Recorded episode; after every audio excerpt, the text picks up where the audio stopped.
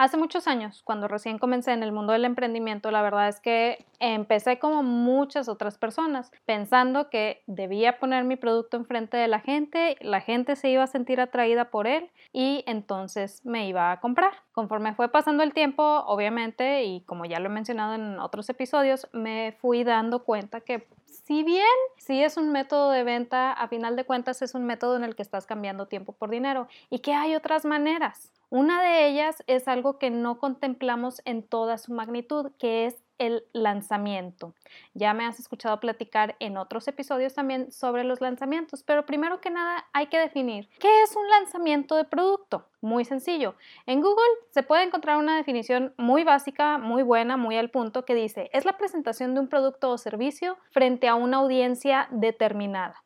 Aquí el detalle es que si nos vamos exactamente a esa definición, entonces cada que estamos poniendo nuestro producto o servicio en redes sociales, técnicamente lo estamos lanzando. Por lo que contestando la pregunta de saber si mi producto aplica para un lanzamiento, técnicamente, debido a esta definición, sí aplica. ¿Por qué? Porque lo estamos lanzando cada que lo ponemos en redes sociales. Pero entonces, ¿por qué batallamos tanto para vender? ¿Por qué batallamos tanto si hemos escuchado hablar de lanzamientos a lo grande que generan miles y miles de dólares y demás? O cambiando un poquito la pregunta es, ¿qué es lo que está faltando para que yo pueda tener un buen lanzamiento? Buenos días, mi nombre es Wendy Vázquez, soy emprendedora, fotógrafa, esposa y pertenezco a ese reducido sector de la población que les gustó la película de los Minions. Pero bueno, el día de hoy quería que platicáramos acerca de este concepto de lanzamiento y cómo es que afecta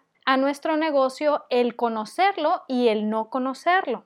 Entonces, regresando un poquito a lo que te platicaba anteriormente de cuando recién comencé, que me decían que simplemente poner el producto enfrente de otros y ya se vendía, pues obviamente recorrí muchos lugares de aprendizaje para darme cuenta que no es simplemente eso. Cuando estamos hablando de poner nuestro producto o servicio enfrente de otras personas, también estamos hablando de una serie de pasos, de una estrategia eh, probada una y otra vez que hace que la gente voltee a ver nuestro producto o servicio. Entonces, técnicamente, a la hora de postearlo tú en redes sociales, sí es un lanzamiento, pero quiero que nos demos cuenta de una cosa. Hay lanzamientos que simplemente no funcionan. Creo que nos ha tocado a todos nosotros y más en el concepto que te estoy diciendo de, oye, ¿sabes qué? Es que estuve publicando muchísimo mi producto, estuve publicando muchísimo mi servicio y la gente ni por enterado, ni likes, ni nada. Pasa todavía mucho más con la gente que está en redes de mercadeo o en multinivel. ¿Por qué? Porque lo ven como lo malo, como no debe ser eso. Y al contrario, la verdad es que el multinivel y la red de mercadeo se me hace algo muy bueno siempre cuando haya un buen producto de por medio. Pero bueno, eso es punto y aparte. El chiste es Vemos lanzamientos que no funcionan, que se traducen en publicaciones donde hablo de mi producto o servicio y no tiene nada de interacción y no genera absolutamente nada. Total, pasa el tiempo, empiezo a descubrir este gran mundo de los lanzamientos y la verdad me atrapó desde un inicio porque yo decía, oye, si hay gente que puede lograr hacer eso de los lanzamientos, significa que hay una manera diferente de vender mi producto a como yo lo hago comúnmente. En primer lugar, como soy una emprendedora introvertida, la verdad para mí era padrísimo poder ver esa otra perspectiva.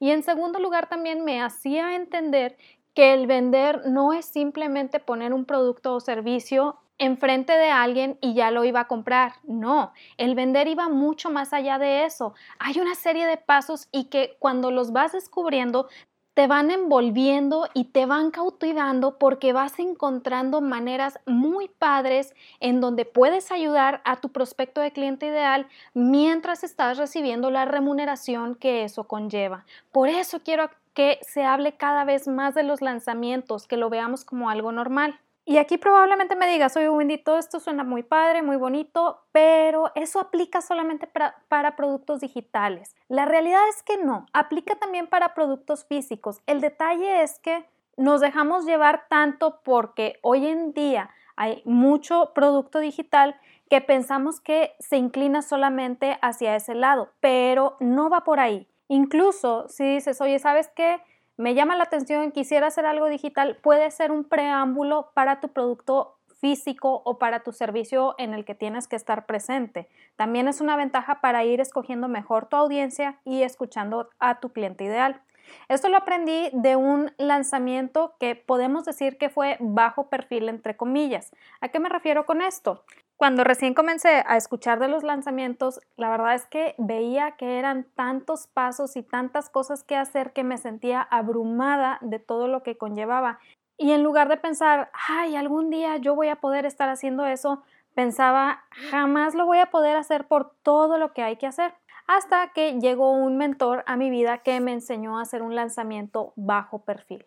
¿A qué se refiere bajo perfil? Simple. Este lanzamiento se hace solamente usando lo más básico de las herramientas que tengas a la mano, lo cual hace que hagas todavía mucho más hincapié en las cosas básicas de tu lanzamiento. ¿Qué cosas básicas? Bueno, estas seis cositas que independientemente de si tu lanzamiento es digital o en físico, son más que necesarias para tu planeación. La número uno es definir a tu cliente ideal. Si ya has escuchado otros episodios, creo que te has dado cuenta de la importancia que tiene la definición de tu cliente ideal para poder comenzar el proyecto que tengas a la mano, el proyecto que quieres hacer. Tu cliente ideal es ese prospecto de cliente que necesita de lo que tú tienes para ofrecer y se encuentra en un lugar en donde está dispuesto a escuchar tu mensaje de venta siempre y cuando lo sepas comunicar. Es muy, muy importante que entendamos también la parte de saber comunicar. Entonces, tenemos que tener tan claro el perfil de nuestro cliente ideal que lo veamos casi como saber todo sobre nuestro mejor amigo, para así poder tener todavía un mensaje de venta mucho más certero y que realmente comunique lo que tenga que comunicar a nuestro prospecto de cliente ideal. Pero para ello tenemos que definir a nuestro cliente ideal. Número dos, objetivo de tu lanzamiento. Hay lanzamientos pequeños, hay lanzamientos grandes. Lo que mucha gente no te dice es que la mayoría de los lanzamientos pequeños en realidad son pasos que llevan a la audiencia a un lanzamiento grande. Sí, la verdad es que a mí cuando me lo platicaron la primera vez me quedó así de que no lo podía creer. Era como, te abre los ojos a una nueva perspectiva y lo mejor de todo es que te ayuda a ver qué es lo que está haciendo la gente. Por ejemplo, uno de los mentores a los que yo seguía, que fue el que mencionó esto de los lanzamientos pequeños que llevan al lanzamiento grande, decía, no mires simplemente lo que te enseño, mira también lo que yo hago. Empecé a observar y me di cuenta que sí era cierto. A lo largo del año hacía una serie de lanzamientos pequeños que yo sentía o yo pensaba más bien en un inicio que era para monetizar y no. Si bien le ayudaba a monetizar, no era su lanzamiento principal. Su lanzamiento principal era uno solo y todo lo que hacía a lo largo del año era alrededor de ese lanzamiento a lo grande. Entonces, tienes que trazar el objetivo. Ese lanzamiento que estás haciendo es para llamar la atención, es para poder crear presencia, es para poder hacerte notar por tu audiencia o es ya tu lanzamiento oficial para capitalizar. Los lanzamientos pequeños generalmente, y aquí quiero hacer un gran hincapié, digo generalmente, no se usan para capitalizar, se usan para crear presencia, se usan para enterar a la gente, se usan para escuchar a tu audiencia. Dices, oye, ¿sabes qué? Tengo una duda, no sé cómo actuaría o qué pensaría mi audiencia con respecto a este asunto. Bueno, haces un lanzamiento pequeño que te permita interrogar, escuchar y analizar y de esa manera lograste dos cosas. Uno, creaste presencia, hiciste ruido alrededor de lo que tenías para ofrecer. Y número dos, escuchaste a tu audiencia. Tienes claridad sobre lo que piensa con respecto a ese tema en el cual tenías dudas. De manera que cuando ya haces tu lanzamiento a lo grande, tu lanzamiento que va en función de capitalizar, ya tienes mucho más claridad y eso mejora todavía más tu mensaje de venta porque le da más peso, porque te da esa capacidad de poder hablarle a tu audiencia con sus propias palabras. Y entonces aquí llegamos al número 3, definir tu mensaje de venta. Tu mensaje de venta es casi que esa carta que le escribes a tu prospecto de cliente ideal para llamar su atención, para lograr empatizar, para explicarle qué es lo que haces y para lograr esa venta. Si te fijas, son muchos objetivos dentro de tu mensaje de venta. No es nada más poner el producto o servicio y poner el precio. No, tiene que empatizar, tiene que conectar, tiene que hacer que tu prospecto de cliente ideal se sienta escuchado aún a pesar que no ha dicho nada. Y lograr esto, créeme, no es tan sencillo como mucha gente te lo hace parecer. De es que pon nada más ese enunciado y vas a ver cómo atraes gente. A lo mejor le sirvió a la persona que lo hizo, pero a ti te va a servir. ¿Le estás hablando al mismo cliente ideal? Esto es muy, muy importante y lo pasamos tanto por alto. Y luego también se nos olvida la parte en el mensaje de venta donde tenemos que entender que le estamos hablando a dos mentes completamente distintas, a la mente emocional y a la mente lógica. Y aquí probablemente me vas a decir, oye Wendy, pero tú has dicho en episodios pasados que la gente compra basada en emociones. Sí, la realidad es esa. Todos los seres humanos compramos basados en emociones. Buscamos resultados basados en, en emociones. Sin embargo, cuando ya realizamos la compra, y esto es algo muy muy importante, lo intentamos justificar con la parte lógica. Si nosotros en nuestro mensaje de venta no incluimos la parte lógica, la parte medible, entonces, cuando la persona que ya te compró lo intente justificar con su parte lógica, se va a hacer para atrás y va a decir, uy, se me hace que no valió la pena. ¿Por qué? Porque no hay ninguna lógica que respalde esa acción que acaba de tomar. Por eso es muy importante que en tu mensaje de venta esté la parte emocional y la parte lógica. Tú y yo sabemos que tienes un emprendimiento ético que va en función de crear una mejora, que va en función de ayudar a tu prospecto de cliente ideal. Sí, está bien. Sin embargo, si nada más lo estás basando en la parte emocional, a la hora que la persona trate de justificar esa compra, y eso puede dañar todavía más aquello que tú estás ofreciendo, porque como no lo justificó de manera lógica, aún a pesar que reciba lo que tú prometiste darle, va a estar pensando que no recibió suficiente y es cuando empiezan a regatear o te empiezan a pedir cosas de más, cosas que no iban en el contrato, etcétera, etcétera, etcétera. Entonces, nuestro mensaje de venta tiene que ir a la parte emocional y a la parte lógica debemos tener una oferta. Y aquí es lo que mucha gente no se da cuenta. El éxito de tu lanzamiento depende en gran medida de tu oferta, pero la oferta no es simplemente poner un montón de productos juntos y darlo con un descuento grandísimo. No, la oferta va mucho más allá de eso. Puedes tener una oferta increíble ofreciendo nada más una o dos cosas que cautive y motive a la gente o puedes tener una oferta que no genere conversión en donde estás ofreciendo cerca de 8 o 10 cosas, pero no estás cautivando a nadie. La oferta es esa oportunidad de transformación que tú le estás dando a tu prospecto de cliente ideal. ¿Cuántas cosas necesitas para lograr esa oportunidad? Ya depende de ti y depende de lo que tú quieras hacer en tu lanzamiento. Aquí no es para decirte, no, es que tienes que juntar tres cosas y ponerlas de esta manera. No, es que tienes que juntar cuatro cosas y ponerlas de esta manera. No. Simplemente tienes que ver de qué manera puedes ofrecer una oportunidad de transformación. Recordemos, la gente está buscando resultados a obtener, no está buscando ni productos ni servicios.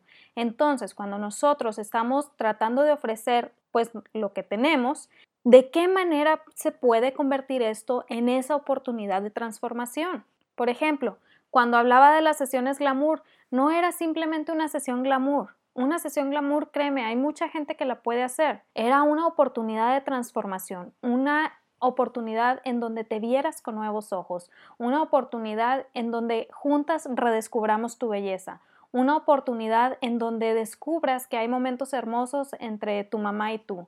El chiste es que veas más allá de lo que tú estás ofreciendo, más allá de ese producto o servicio y lo puedas convertir en esa oportunidad de transformación. Número 5. Crea expectativa en tu audiencia. Y la verdad, este es uno de los más importantes y el que más se nos olvida poner en práctica. ¿A qué me refiero? Cuando nosotros simplemente posteamos nuestro producto o servicio de ah, estoy haciendo esto y estoy esperando que me compren, no estamos creando expectativa, no estamos acrecentando las ganas para que lleguen y nos compren. Y esto es algo que puede perjudicar mm, en gran medida aquello que tú tienes para ofrecer. A este proceso se le llama como ir calentando a tu audiencia. Entonces aquí tú tienes eh, que poner en práctica una serie de pasos que empiecen a hacer ruido, diciéndolo entre comillas, para que la gente sepa que estás ahí, sepa que estás por ofrecer algo y vean que ya estás ofreciendo valor aún a pesar que todavía no te han comprado. Y aquí pueden entrar muchas cosas que te venden como estrategias, pero que en realidad no lo son, sino que son pasos dentro de una estrategia. Es decir, pasos para llamar la atención. Por ejemplo, cuando te dicen, es que crea un sorteo y vas a ver cómo vas a vender. O cuando te dicen, es que tienes que trabajar y mejorar tu SEO. O cuando te dicen, es que tienes que pagar anuncios. Es que tienes que buscar colaboraciones y muchos otros consejos más.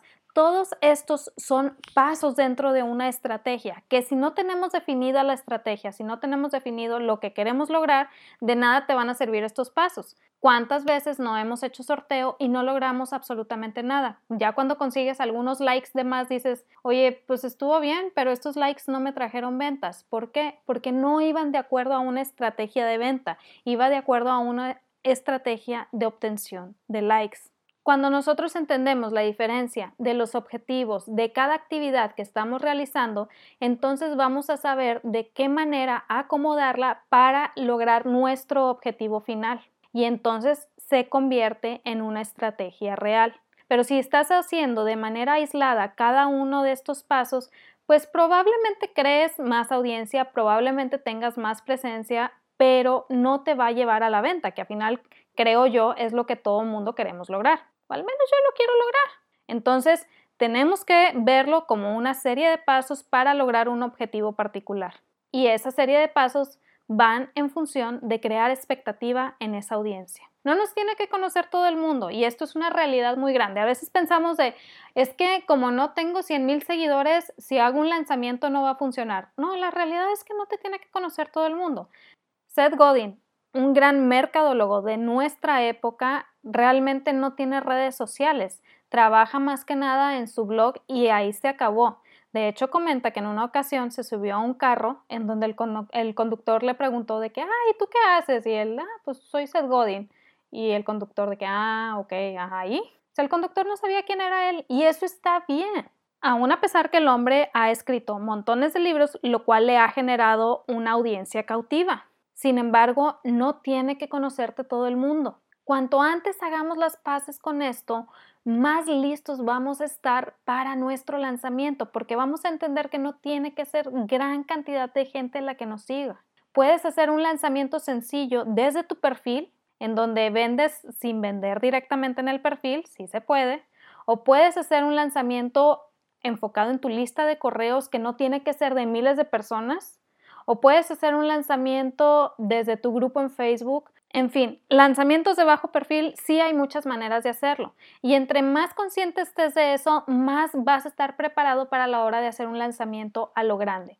A final de cuentas, tú lo decides, pero aquí quiero invitarte a que veas que no es necesario tener los millones de seguidores, tener una lista de correos con miles de personas, simplemente tienes que tener tu cliente ideal definido y tener tu pequeña audiencia cautiva. Y créeme, con eso vas a poder hacer muy, muy buenos cambios. Y número 6, fechas importantes. Tienes que establecer la logística de tu venta, es decir, cuándo comienza, cuándo termina, qué conlleva. Y aquí quiero hacer un hincapié muy grande. El hecho de tener fecha de inicio y fecha en que termina no significa que vas a dejar de vender.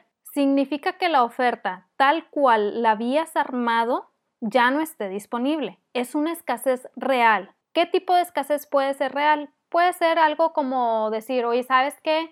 Eh, voy a vender este producto, pero si me compras entre tal fecha y tal fecha, tienes una asesoría uno a uno conmigo para eh, mejorar tal cosa usando este producto. O sabes qué, tal fecha voy a tener la opción de una sesión uno a uno conmigo, 30 minutos por persona a un precio increíble y solamente es esa fecha. Y la única manera para agendar es haciendo el pago por adelantado porque yo no puedo estar segura de si se va a recibir el pago después. Entonces hay que hacer el pago. Si se pasa la fecha, si no haces el pago, lamentablemente no entras en esta gran oportunidad, pero no es una oportunidad que yo pueda abrir todo el tiempo porque no es rentable para mí.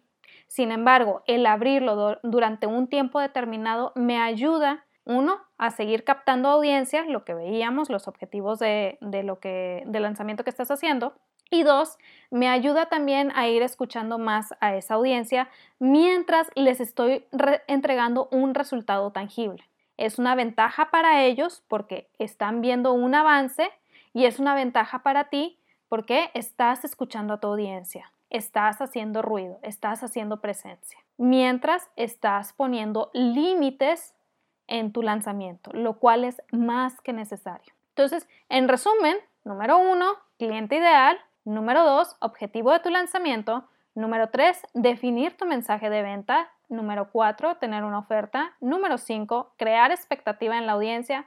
Y número seis, fechas importantes. Si te fijas, aquí no he hablado para nada de tal o cual herramienta. A esto me refiero con un lanzamiento bajo perfil. Es un lanzamiento sumamente sencillo que cualquiera puede hacer usando sus redes sociales eh, en las que más esté presente. Aquí de lo que he hablado es cosas que es necesario tener para cualquier emprendimiento. Las herramientas que tú quieras usar las vas consiguiendo conforme vas avanzando.